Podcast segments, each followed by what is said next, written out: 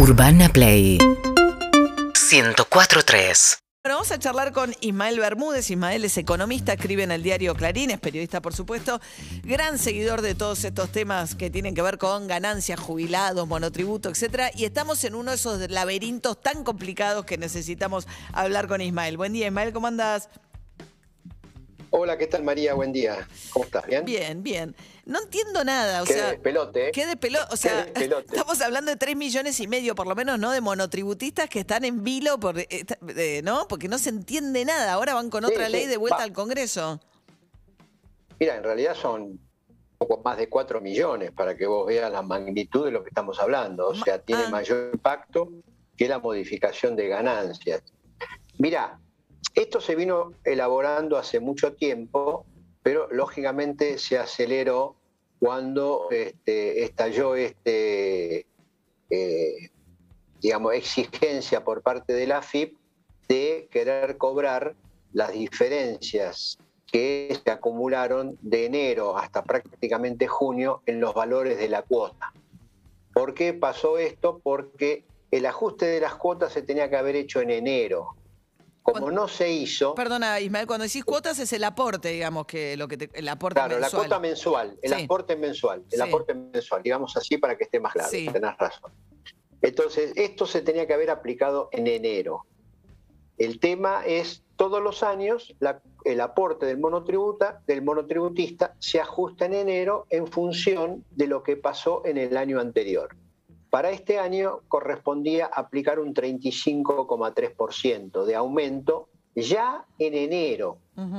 Pero como había problemas y había que sacar una nueva ley y eso se demoró, mientras tanto los monotributistas seguían pagando lo mismo que estaban pagando de aporte del año 2020, sin el aumento.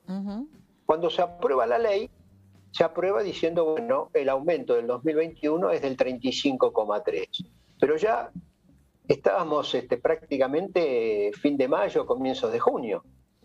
Entonces la FIP dice, bueno, a mí la ley me dice que yo tengo que aplicar esto desde enero, entonces reclamo la diferencia entre lo que pagaste según el valor del 2020 y el nuevo valor, y ahí surgía esa deuda retroactiva que tenían que pagar todos los monotributistas, que podía variar según la categoría, para algunos podía llegar a ser 3 mil pesos, para otros 5 mil, para otros 10 mil y para más, más categorías más altas 30 mil pesos.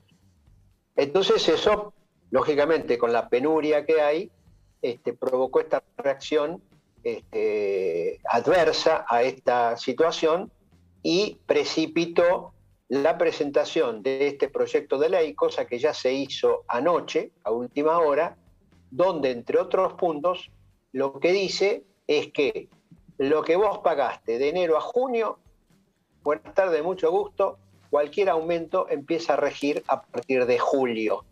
O sea, no hay aumento retroactivo de la cuota a enero y los nuevos valores con el aumento ese del 35% empieza a regir a partir de julio.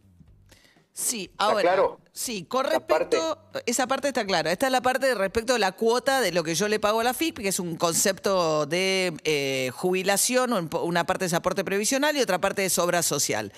Eh, Y, y la parte de impuestos. y Son la- tres cosas. Son tres cosas. Impuesto, Sí. claro, jubilación y obra social. Ahora, eso, todo eso aumenta a partir de julio y no hay demanda retroactiva. Ahora, el proyecto este anterior también contemplaba un aumento de lo que se puede facturar dentro de tu categoría, ¿no? Antes Bueno, un- ahí vamos. Dale. Ahí vamos. Lo que hace este proyecto de ley es volver a ampliar los niveles de facturación permitidos. O sea, el- la ley anterior lo aumentó un 35%, los niveles de facturación permitidos.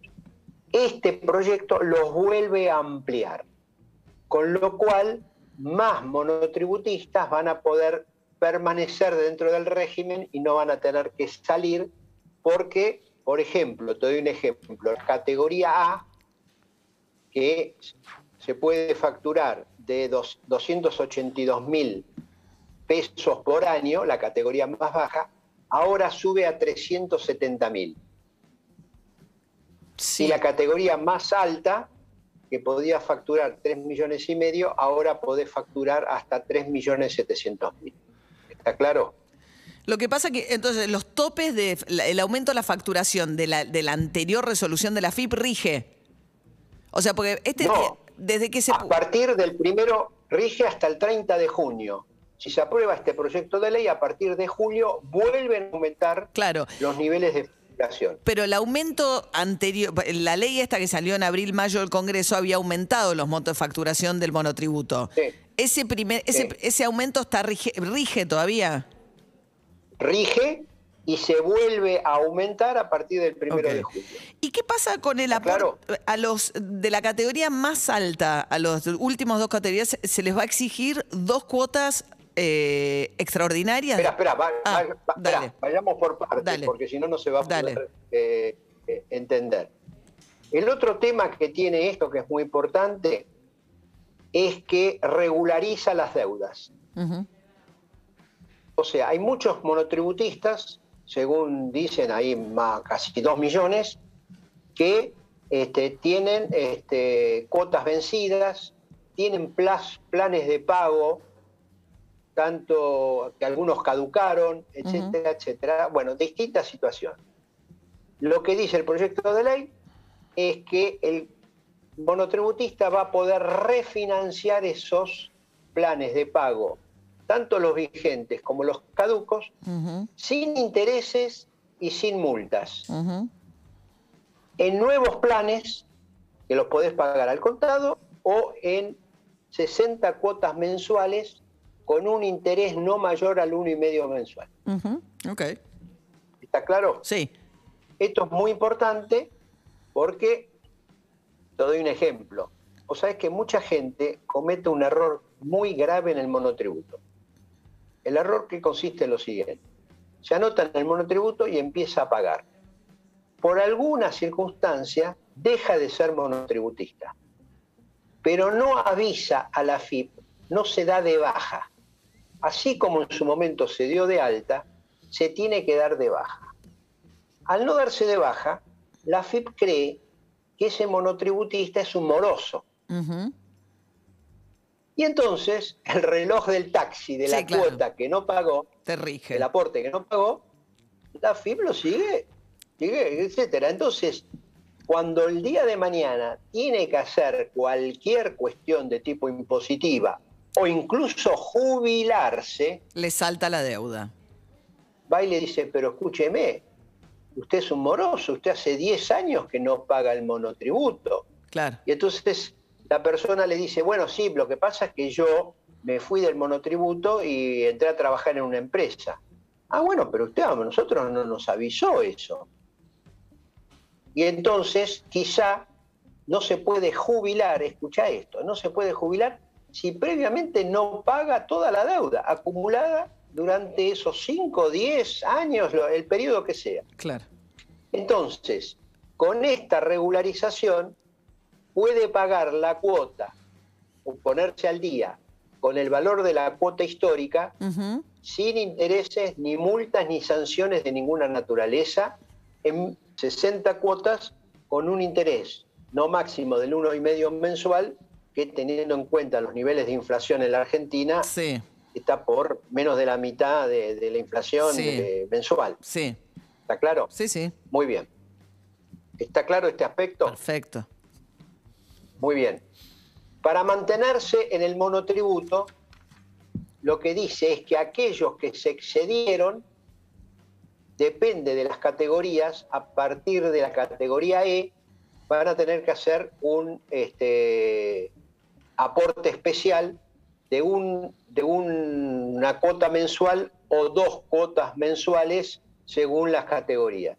La E, F y G de una vez y la eh, HIJK de dos veces. Sí. Muy bien. Por último, como recién aclaramos, el aporte incluye lo que va a la obra social.